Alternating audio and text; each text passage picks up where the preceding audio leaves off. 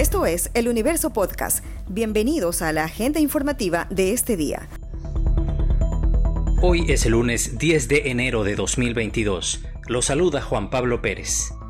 La negligencia de la ciudadanía al no cuidarse ha incrementado los contagios por coronavirus en Ecuador, dicen especialistas a quienes preocupa la sobredemanda de pruebas de diagnóstico, lo que podría generar escasez. La variante Omicron, que es más contagiosa, sería ya la prevalente en el país. La epidemióloga Andrea Gómez dice que recién en 10 o 15 días se conocerá si las medidas, como reducción de aforos o retorno a la virtualidad, han tenido efecto. Eh, si es que no se toman medidas o sea, ya se han tomado medidas de reducción de aforos, varias universidades no están en clases, varias instituciones educativas también han vuelto a la a la virtualidad habría que ver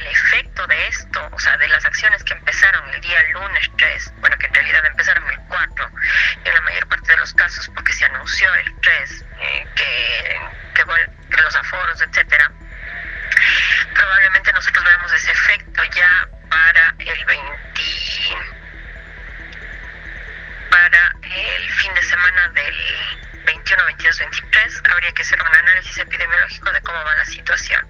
Si es que estas medidas no han tenido ningún efecto, eh, probablemente veremos un aumento de casos hasta finales de enero y volver a analizar la situación. En este momento, al menos hasta el 20, entre el 20 21, vamos a ver los efectos de todo el, de todo el feriado en conjunto, desde Navidad, Año Nuevo. Guayaquil, que registra más de 500 casos diarios de COVID, lució con menos gente en las calles el fin de semana. Pese al aumento de casos, médicos explican que no son cuadros de gravedad, lo que atribuyen a la efectividad de la vacunación. La eliminación del impuesto al valor agregado IVA a los pañales populares que se estableció en la Ley para el Desarrollo Económico y Sostenibilidad Fiscal no se refleja todavía en los precios para el consumidor final, según madres consultadas por El Universo. En un recorrido por pañalerías y farmacias de Guayaquil, se constató que aún no existe una variación de precios, y se confirmó que los únicos cambios son en valores de toallas sanitarias y jabones íntimos, que también gozan de la eliminación del impuesto. El reglamento de la ley establece que estos artículos deben tener una cubierta impermeable de 100% de polietileno con la leyenda pañal popular, capacidad de absorción mínima, es decir, de corta duración, y un mecanismo de cierre con cintas adhesivas.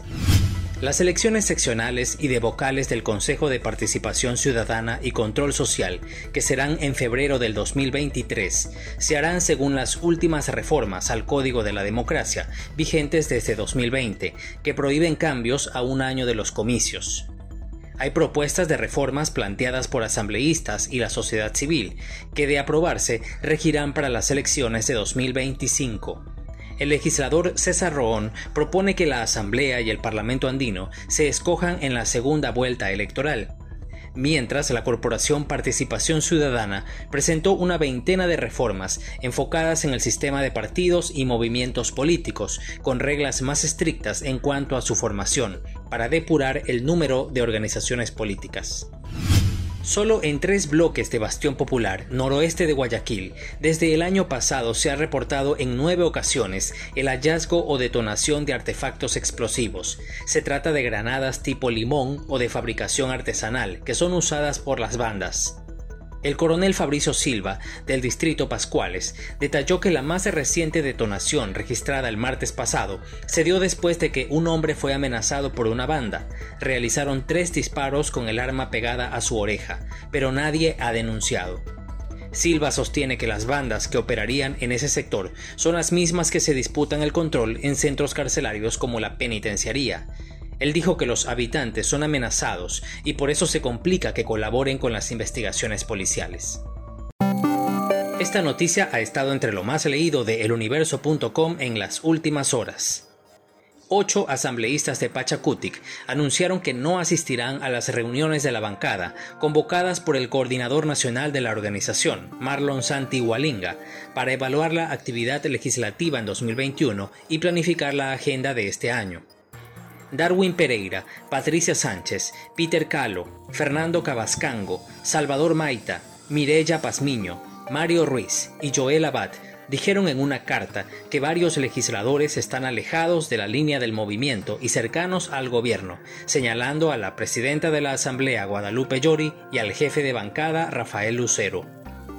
Pachacutic llegó al Parlamento con 27 asambleístas electos, dos se retiraron, y de los 25 que quedan, los 8 se autoproclaman como Pachacutic rebelde y patriota. Según el jefe de bancada, lo hacen porque piensan en las elecciones del movimiento que serán en mayo. Esto fue lo más destacado de la jornada. Hasta la próxima.